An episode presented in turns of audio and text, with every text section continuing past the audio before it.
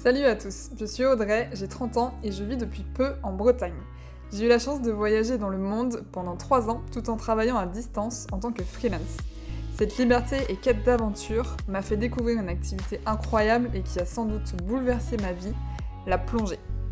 Je suis une grande amoureuse de la rencontre et de l'échange avec les autres. Ma curiosité et une nouvelle passion pour la plongée m'a donc poussée à créer ce podcast La tête en mer. À travers ces interviews de plongeurs professionnels ou expérimentés, je souhaite partager avec vous la magie de ce qu'il se passe et ce que l'on vit sous l'eau. J'aimerais également mettre en lumière les plongeurs, ces personnes au profil atypique, dont les expériences et histoires nous font voyager vers un monde sous-marin que l'on connaît encore trop peu, mais que nous devons pourtant rapidement protéger. Bonne écoute et n'hésitez pas à liker le podcast, de partager un max et à suivre l'aventure sur la page Instagram La Tête en Mer. Merci à vous Salut Marine, je suis hyper contente d'enregistrer ce premier podcast avec toi, non seulement parce que tu es une amie importante pour moi, mais aussi parce que je suis admirative de ton parcours dans le milieu de la plongée. tu es française, tu es d'origine bretonne et même de Lorient, ville où on enregistre ce premier podcast. Tout à fait. Tu as énormément voyagé dans ta vie, pour moi tu es la backpackeuse par, euh, par excellence, et un jour tu as découvert euh, la plongée. La première question du coup que j'ai à te poser, c'est comment tu as euh, découvert la plongée? Euh, bah, c'est lors d'un voyage justement en Australie. Euh, je suis partie avec une amie et j'étais déjà attirée par, par la mer et j'avais décidé de faire la plongée pendant ce voyage. Donc on a eu la belle opportunité de, de faire une croisière de plongée sur les Whitsunday, du coup à l'est de l'Australie et au niveau de la Grande Barrière de Corail. Et donc on est parti euh, trois jours sur un bateau. Il y avait un gros groupe de Français. En plus, on a vraiment passé euh, un voyage assez drôle. Et, euh, et, voilà, on a fait ce baptême à ce moment-là. On était par petits groupes et je me suis retrouvée dans un groupe avec quatre personnes qui avaient déjà plongé. Donc le petit stress au début de me dire mais moi je sais pas plonger, qu'est-ce qui se passe Et puis c'était en pleine mer, donc ils nous ont juste fait quelques petits exercices et et la plongée était euh, assez incroyable et je me suis dit, euh, là, Marine, euh, tu touches quelque chose. je ne savais pas encore ce que j'allais en faire, mais je savais que ça allait être important dans ma vie. Et tu dis que c'était une croisière, donc c'était pas une seule journée, vous êtes parti plusieurs jours? On était sur un catamaran et on est parti trois nuits et quatre jours. Génial, pour une première tournée de plongée, c'est sympa. c'est assez magique. et à quel moment tu t'es dit, du coup, je veux en faire mon métier?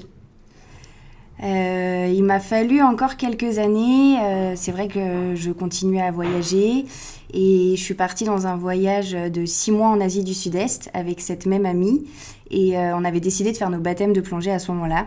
Donc on est on est allé sur une île en Thaïlande et, et voilà il n'y avait rien qui était prévu parce que dans nos voyages, on n'organisait pas grand-chose et on s'est retrouvé euh, à Koh Euh, le club, on l'a choisi euh, un peu au hasard aussi. Et du coup, voilà, on avait posé euh, ces deux semaines et en fait, on venait pour faire notre niveau 1 et on est tombé sur un instructeur complètement fou et il nous a embarqué dans le niveau 2. Donc, on a enchaîné niveau 1 et niveau 2 en 10 jours. Génial. Et donc là, tu dis niveau 1, niveau 2. donc c'est chez PADI, une certification qui est internationale. C'est ça. Ok, et ça, le niveau 2, par contre, te, te permet pas d'exercer. Donc, il faut passer plusieurs, après, certifications pour être euh, professionnel. Donc, Emmerich, ton copain, lui, est instructeur, pas dit. Toi, tu es guide, dive master. Euh, ça. Comment on fait pour devenir, en fait, professionnel de, la plongée? Alors ça dépend du coup euh, dans quelle fédération. Comme tu disais, il y a beaucoup de fédérations, il y a plusieurs fédérations internationales. moi j'ai commencé, en plus je te dis des bêtises parce que j'ai fait mon niveau 1 et mon niveau 2 chez SSI qui est une autre fédération. Mais il y a plus ou moins des crossovers entre toutes ces fédérations, les niveaux, il y a des équivalences, on va dire. Et donc j'ai fait mon niveau 1 et mon niveau 2. Et quand je suis retournée en Thaïlande, du coup, avec mon copain, qui était instructeur PADI déjà depuis plusieurs années, euh, j'ai fait mon secourisme. Et en fait, PADI a, on va dire, séquencé, euh, a toutes séparé en plusieurs certifications. Donc le niveau 1 c'est jusqu'à 20 mètres, le niveau 2 jusqu'à 40 mètres en autonome. Et après il y a le secourisme et après tu passes ce fameux dive master qui est le, le premier, premier levier professionnel on va dire, où tu peux, tu es monitrice de plongée. Ok, donc tu peux emmener en fait une palanquée avec toi. Tu es responsable. Tu peux guider un groupe sous l'eau. Ok. Donc, je me souviens de notre première et seule pour l'instant plongée ensemble à Naxos. tu me disais que tu appréhendais le fait euh, d'aller plonger sans ton copain. Un an après, euh, tu t'es retrouvé donc, guide de plongée dans un club au Costa Rica, à gérer des clients sur des sites que tu connaissais pas. Qu'est-ce qui s'est passé dans ta tête et dans ta vie pour euh, réussir à en arriver là? Il y a eu pas mal d'étapes psychologiques, je pense. Pas mal d'expériences. Je pense que dans, de toute façon, quand tu es au contact de la mer, il y a des premières fois quasiment tous les jours. il faut que tu as beau entendre les gens autour de toi qui te racontent leur expérience tant que t'as pas vécu les choses tu peux pas savoir comment tu vas réagir, comment, euh, comment toi personnellement euh, tu vas ressentir les choses. J'ai eu la chance du coup euh, d'avoir mon copain qui était dans le milieu déjà depuis, depuis très longtemps, donc on va dire que j'étais baignée dans cet univers, qui m'avait déjà, il m'en parlait beaucoup.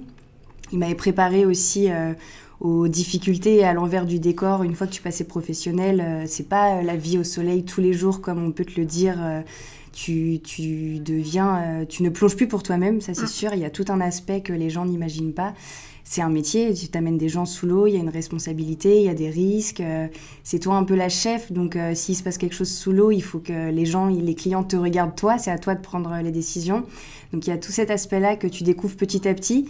Et, et je pense que c'est avec l'expérience, c'est au fur et à mesure des plongées t'as beau avoir 300 euh, plongées, il peut t'arriver un accident, enfin, il peut t'arriver des choses. Euh. donc euh, c'est vrai que cette fois-ci, c'était l'une des premières fois où je plongeais sans Emmerich, qui avait été mon binôme, qui avait été un petit peu mon mentor, qui m'avait épaulé tout au long de, ma, de cette un peu reconversion professionnelle. Et, et puis bah, j'ai dû me lancer en fait parce que j'ai fait mes, mes, armes dans un club de plongée où lui travaillait dans un autre, au Costa Rica. Et puis, euh, et puis bah, t'as pas le choix. Quand euh, ton, ton patron il te dit le matin, bah voilà, t'as trois clients, Marine, euh, c'est c'est à toi de partir. Bah, le client, il peut, il peut pas s'imaginer que c'est la première fois ou que ça fait déjà 15 ans que tu plonges et il a, pas, il a pas à le savoir. Donc tu mets un peu la petite casquette et, et puis tu mets le, sourire sur les lèvres, tu sors ton petit briefing et, et puis tu te dis que ça va bien se passer. génial, génial. Bah, bravo à toi en tout cas d'avoir réussi tout ça. Et j'ai l'impression qu'il y a peu de jeunes encore qui pratiquent la plongée. Par contre, à chaque fois que j'ai plongé, les palanquets étaient euh, composés à peu près à part égale d'hommes et de femmes. Est-ce que tu dirais qu'il y a des challenges particuliers à être une femme dans le milieu professionnel euh, de la plongée? Euh, des challenges particuliers, je sais pas trop. C'est un métier qui est très physique, c'est sûr. Après, euh, j'ai toujours évolué dans des, dans des milieux où il y avait plus d'hommes, donc mm. ça m'a pas chamboulé. Euh, je travaille dans la restauration aussi, dans les donc j'ai toujours été entourée de d'hommes dans des métiers physiques où t'as pas le choix, faut te rebrousser les manches et il faut y aller. Après, c'est vrai que c'est physique, c'est au niveau au niveau du matériel. Euh, faut porter les, bouteilles de plongée, euh, les équipements des clients. Euh, donc, peut-être que pour certaines personnes, ça peut être un peu plus dur. Moi, je ne l'ai jamais vu comme, comme un, un élément difficile, comme une contrainte. Ouais, pas du tout. et puis, j'ai toujours été dans des équipes majoritairement hommes. Euh, en Grèce, c'était, j'étais la, seule femme. Euh, au Costa Rica, j'étais la seule femme aussi, euh, à part nos, stagiaires. Donc, j'ai toujours eu l'habitude d'être avec les hommes. C'est pas quelque chose qui m'a perturbée. Et je suis quelqu'un qui est assez physique, qui fait attention à. Enfin, c'est sûr qu'il faut, il faut faire attention à son corps. Et c'est, ouais, ça peut être fatigant au quotidien, mais moi, c'est ce que j'adore. C'est ce qui me fait vibrer. Donc, non, pas de problème de ce côté-là. Trop cool, super. Alors j'aimerais maintenant que l'on aille sous l'eau, que l'on s'immerge, notre, notre endroit préféré. Quelle a été ta plus belle rencontre sous l'eau? Euh, Oula. Alors, euh, moi, je suis une passionnée de tout, que ce soit macro ou, euh, grand mammifère, donc euh, je pourrais t'en citer des milliers. mais je crois que la plus belle, alors il y en a deux. Il y en a une, euh, moi je suis fan des Manta Mhm. et je l'ai attendue pendant plusieurs années. Alors euh, c'est peut-être un peu euh, dur de dire ça, il y en a qui attendent des années et des années, mais c'est vrai que pendant la... J'ai fait une croisière de plongée en Thaïlande et là sur la dernière plongée, il y a eu cette fameuse Manta et c'est tellement majestueux que t'en as presque les larmes aux yeux. Enfin, ça avait été assez incroyable.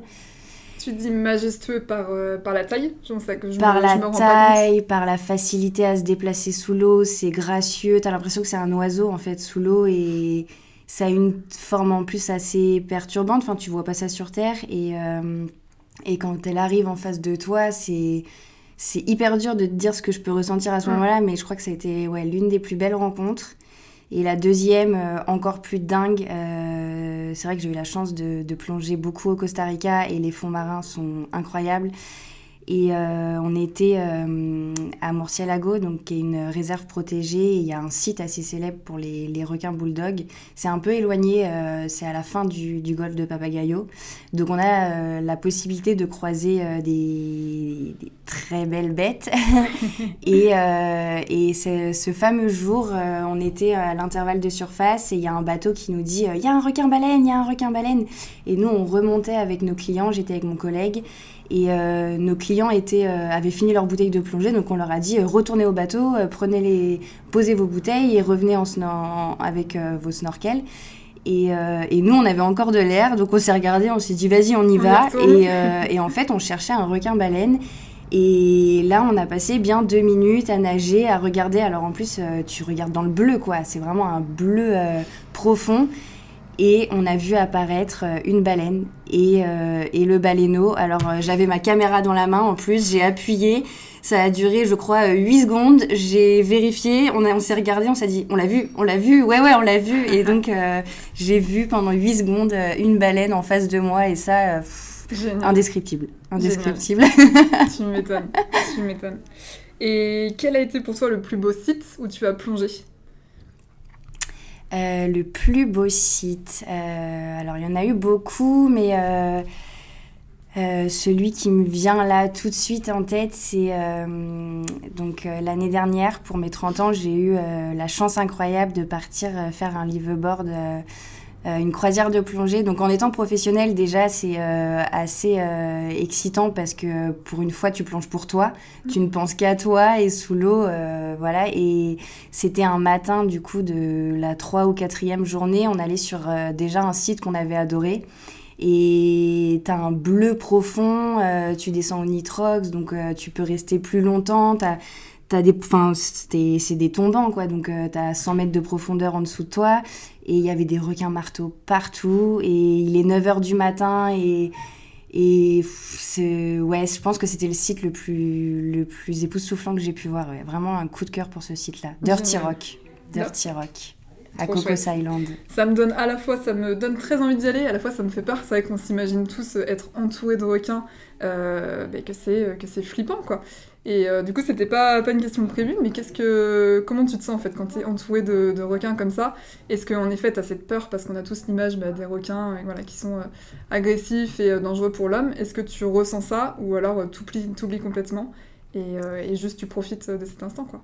Euh, non, non, pas du tout. J'ai pas peur euh, des requins. Euh, c'est vrai qu'on a cet imaginaire depuis qu'on est petit. On a les images du requin blanc, des dents. Enfin, c'est impressionnant. Mais une fois qu'on s'immerge, c'est plus tu plonges avec eux et plus tu les respectes et plus tu les trouves beaux et et cette peur, tu l'oublies totalement. Alors c'est vrai qu'il y a des gestes spécifiques à avoir, euh, mais en fait, je pense que la peur, c'est la peur de l'inconnu. Et quand on ne sait pas, euh, quand on ne les connaît pas, et ben, on peut avoir cette, euh, cette peur. Mais en fait, c'est juste incroyable, quoi. Et les requins marteaux, en plus. Ils sont tout mignons, enfin, ils sont vraiment euh, à la fin de la semaine, euh, c'était devenu habituel de les voir tout autour de nous, donc euh, donc non, pas du tout. Après, peut-être quelque chose de plus impressionnant que j'ai pu faire, c'est justement sur le site Murciélago dont je te parlais. Euh, là, on plongeait pour aller voir les requins bulldog, Ok. qui, qui eux sont plus impressionnants.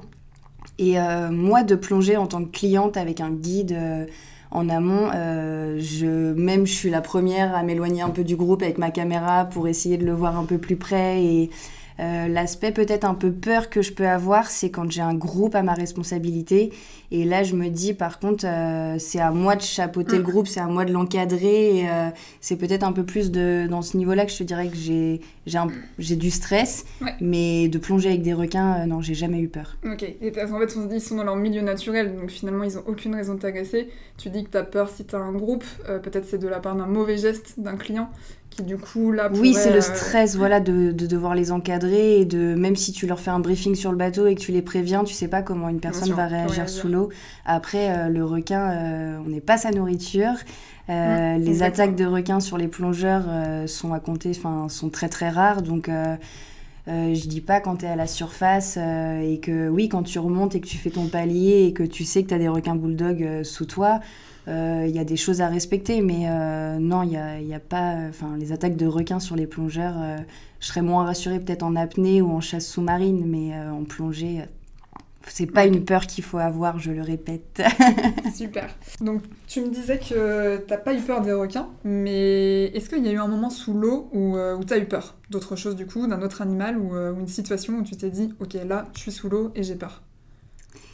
Euh, Ouais, Ouais, euh, j'ai eu euh, une fois, on était, euh, j'avais un groupe de Français avec moi pendant pendant dix jours. On a plongé tous les jours ensemble, un couple et, et un homme, et on était donc sur les îles Catalinas à la fin d'une plongée. Et c'est des îles donc très volcaniques, je te disais, les fonds marins au Costa Rica. Et il pouvait y avoir beaucoup de ressacs et beaucoup de, de, vagues et de courants sur, sur certains endroits. Et donc, euh, on a, je me suis éloignée de l'île pour faire notre palier de sécurité. Et euh, on était du coup euh, à quelques mètres de profondeur. Et là, d'un coup, je pourrais pas t'expliquer ce qui y est arrivé. J'ai pas compris. En quelques secondes, on s'est retrouvé dans une, dans une mousse, une machine à laver. Euh, j'ai vu le regard paniqué de ma cliente en vraiment, euh, elle avait peur, je voyais son mari, donc on s'est tout de suite accroché par la main. On se tenait tous les trois. Il y en a un qui a été emporté parce qu'il avait sa, sa saucisse de sécurité aussi, donc il a été emporté par le courant. Et en fait, j'avais, j'étais incapable de te dire à quelle profondeur j'étais, donc j'avais juste mon ordinateur et c'est là que tu te dis, c'est toi la chef, euh, t'as un groupe sous ta responsabilité. Ma cliente me regardait en mode, euh, je te confie ma vie, qu'est-ce qu'on fait là, qu'est-ce qui va se passer? Et ça a duré, je pense, à peine une minute, mais j'ai eu l'impression que ça a été la plus longue minute de ma vie. On était qu'à 3 mètres de profondeur. Et euh, du coup, bah, tu dois garder ton sang-froid, tu dois rester calme parce que t'as des gens sous ta responsabilité et on est remonté euh, voilà petit à petit à la surface. Et en fait euh, le courant nous avait ramené durant l'intervalle durant le palier de sécurité euh, vers le rocher. Et, on était à, deux mètres du rocher. Il y avait le bateau et mon capitaine qui me regarde en mode qu'est-ce que tu fais là? Qu'est-ce que tu fais là? Et mon autre client qui était 15 mètres derrière qui était à la surface aussi. Donc tout s'est bien passé. Mais c'est vrai qu'en l'espace de quelques secondes tu te dis que tout peut tout peut arriver quoi et c'est là que les, les, mesures de sécurité sont quand même euh, très importantes en plongée sous-marine ouais. J'imagine, ouais. Et là, c'était peut-être une plongée aussi plus engagée. En fait, tu as des plongées qui sont plus faciles que d'autres, j'imagine, en fonction des courants, en fonction de peut-être la température de l'eau, euh, ou choses comme ça. Exactement, ouais. Au Catalinas, il n'y a pas de, de bouée, il n'y a pas de repère pour descendre, il n'y a pas d'encre. Et et du coup, tu descends, tu sautes, euh, tu sautes du zodiaque et tu, tu descends en profondeur directement. Et du coup, il, il faut, euh, pour la fin de la plongée, s'éloigner du site, s'éloigner du rocher et faire vraiment son, son palier de sécurité euh, dans le bleu. Parce que du coup, le, les courants peuvent arriver, peuvent te ramener près des rochers. Et, et là, ça peut être dangereux, ouais. Un plongée, c'est un sentiment quand même particulier. Moi, je me souviens de ma première plongée, le fait d'être complètement immergé sous l'eau, de respirer sous l'eau, c'est quelque chose de quand même dingue et, extraordinaire. Je crois que j'en ai encore des, frictions rien que, rien que d'en parler. Je suis d'accord. Et toi, comment tu te sens euh, quand tu es, quand es sous l'eau? Est-ce que tu es plutôt apaisé ou il y a toujours peut-être un, stress, quelque chose? Comment, euh, comment tu te sens en fait? Comment on se sent quand on est euh, complètement immergé sous l'eau? Enfin, je pense que je suis totalement d'accord avec toi. C'est un sentiment de, de bien-être. Et euh, le fait de respirer comme ça, déjà d'être immergé sous l'eau, tu as une sensation au niveau du corps euh, quand vraiment tu arrives à, gérer ta flottabilité, tu as presque un sentiment d'apesanteur, je trouve. Euh, qui est assez magique et tu t'en lasses pas en fait. C'est pas quelque chose dont tu te lasses malgré que tu puisses avoir 300 plongées ou 6000. je pense que ce sentiment il te quitte jamais. Et, et la sensation de, de respirer sous l'eau, comme tu pouvais dire, moi qui pratiquais beaucoup la méditation avant de commencer à plonger, tu dois contrôler ta respiration, tu dois vraiment te relaxer. On dit le maître mot de la plongée, c'est de faire tout très lentement. Mm. Et du coup, euh, bah, ça a transformé. J'ai arrêté de faire de la méditation parce que sous l'eau, euh, c'était euh, c'était presque salvateur. Tu as une forme de liberté totale. Donc, non, la, sensation sous l'eau est assez magique, je suis d'accord avec toi. Super. Moi, j'ai un peu ce, ce, ressenti aussi de me dire, en fait, je suis partie de la terre, tu vois, je suis allée sous l'eau, et quand tu finis ta plongée, tu reviens, et je sais pas, c'est comme s'il y avait un peu une, une nouvelle vie qui, euh, qui, qui, recommençait, ou en tout cas que tu étais partie de la terre pendant euh, quelques instants, et ce sentiment-là, il, est, euh, il est incroyable. C'est un autre monde, quoi. Est-ce que tu peux décrire les fonds marins? Les fonds marins, bah, c'est ouais, un monde quand même totalement différent. Il peut y avoir euh, plein de fonds différents. Euh, moi, j'adore quand tu pars juste euh, du bord, même parfois quelques plongées où tu as des fonds sablonneux et une visibilité qui est, qui est très très belle. La lumière peut être assez incroyable aussi en fonction de l'heure à laquelle tu peux plonger. Il peut y avoir euh, des fonds euh, au Costa Rica, c'était très volcanique, donc euh, il pouvait y avoir pas mal de rochers sous l'eau. Et, et, puis dès que tu as des récifs coralliens avec tous les poissons, la vie, les... ça peut être assez changeant. Et j'ai eu la chance de plonger dans, dans, différents océans, sur beaucoup de sites différents. Donc à chaque fois, c'est la surprise, quoi. Tu sais pas trop à quoi t'attendre. et puis il peut y avoir des rencontres magiques aussi avec les espèces marines. Donc j'ai l'impression que c'est toujours une première fois quand tu vas sous l'eau. Génial. Alors, la plongée, moi, m'a beaucoup sensibilisée à ce qui se passe dans nos océans, euh, à savoir la pollution, le blanchiment des coraux, l'extinction des espèces. Est-ce que toi, à ton niveau, tu as pu observer, étant sur le terrain, euh, des changements, euh, ou en tout cas, tu as pu constater des choses par rapport, par rapport à ces combats-là? Alors, constater des changements, je pourrais pas te dire ça à proprement parler parce que je suis pas restée assez longtemps dans un même endroit. Euh, je pourrais pas te dire, euh, ça fait 15 ans que je plonge ici, et il y a 15 ans c'était incroyable, et non. Après, euh, je peux te dire que quand j'ai plongé sur la Grande Barrière de Corail en Australie, il y avait déjà, du... il y avait déjà des coraux blancs. Euh, T'en vois un peu partout. Au Costa Rica, on a... il y avait une chance assez incroyable, c'est que les fonds marins étaient assez préservés. Je peux pas te dire que je voyais du plastique au quotidien. on, faisait... on organisait des nettoyages de plage, mais des nettoyages des fonds marins il n'y avait pas d'intérêt en fait, à part euh, quelques cordes euh, ou quelques hameçons que je ramassais toujours. Euh, mes clients, souvent, ils rigolaient parce que je vidais mes poches après chaque plongée parce que dès que je voyais quelque chose, je le nettoyais, mais c'était pas, c'était pas énorme.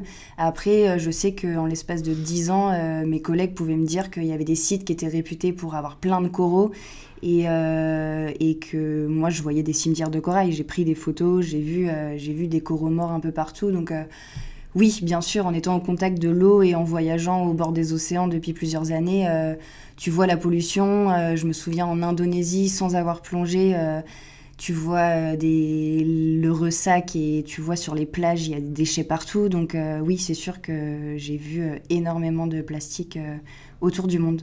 Il y a plein d'associations qui sont créées pour justement essayer de défendre tous ces combats-là. Et je sais que toi, ton copain et des amis, vous avez monté une, association au Costa Rica qui s'appelle Eudrop. Est-ce que tu peux nous en dire deux mots? Euh, alors c'est vrai que hum, quand on est arrivé au Costa Rica, euh, on avait le projet de, d'ouvrir euh, ce projet de conservation marine. Donc Eudrop, c'est une association pour le développement, la recherche et la protection des océans. Et euh, donc avec mon copain et, euh, et, un ami à lui qui était déjà instructeur de conservation marine euh, en Thaïlande, on avait tout, mis, tout mis en œuvre pour, pour monter ce projet. On était déjà en train de se renseigner auprès des acteurs, des acteurs locaux. On commençait à avoir un bon réseau. Euh, et bah, le Covid nous a un peu coupé l'herbe sur le pied, euh, j'ai envie de dire. Euh, on était prêts à monter nos premières expéditions, on avait déjà créé nos premières lectures, on était, on était en contact avec des scientifiques et des biologiques pour pouvoir. on avait commencé à mettre en place des bases de données pour faire du comptage. Moi, tous les jours avec mes clients, je faisais du comptage des requins que je pouvais voir sur les sites. Donc, euh, on va dire qu'on était à la phase A et que la phase B nous a été euh, retirée par le Covid. Donc, euh, je peux pas t'en dire énormément au niveau de ce qu'on a pu faire comme action, mais on va dire que Peut-être que c'est arrivé pour une bonne raison et qu'il fallait pas qu'on le fasse au Costa Rica. Mais oui, c'est vrai qu'il y a plein d'associations qui sont créées et, et j'espère qu'avec les réseaux sociaux et petit à petit cette conscience collective qui commence à arriver et, la volonté de, protéger bah, notre planète, j'espère que les choses vont, vont réussir à bouger. Génial, c'est le début d'une aventure quoi. Alors je sais que tu aimes beaucoup prendre des photos sous l'eau. Euh, donc en fait la photographie sous l'eau c'est vraiment une, activité euh, à part entière, euh, j'ai l'impression. Il y a des plongeurs qui vont spécialement pour, prendre des photos. pour moi c'est en fait ça devient des artistes ces, gens-là. Est-ce que tu vois toi aussi le côté artistique de cette activité-là? Ou, ou, pourquoi en fait tu, as cette, envie d'aller prendre des photos quand tu es, sous l'eau alors qu'en fait tu pourrais profiter avec tes yeux, mais, non, tu as envie de, photographier ça. C'est pourquoi? Profiter avec tes yeux, j'ai l'impression d'entendre mon copain. Et pourquoi tu as toujours ta caméra dans les mains euh, J'ai toujours eu cette sensibilité à l'image, je pense. Je trouve que euh, l'image peut être plus forte que les mots. Euh, et j'ai toujours eu mon appareil photo en voyage. Ça permet d'avoir un souvenir, ça te permet d'ancrer le présent, ça te permet de, pouvoir montrer les choses aux gens. Et du coup, quand j'ai commencé à pratiquer la plongée, bah, naturellement, j'ai amené ma caméra avec moi. Et je peux passer des heures sur un micro-rocher à essayer de photographier dans, dans toutes ses formes euh, les poissons, euh, toutes les espèces marines.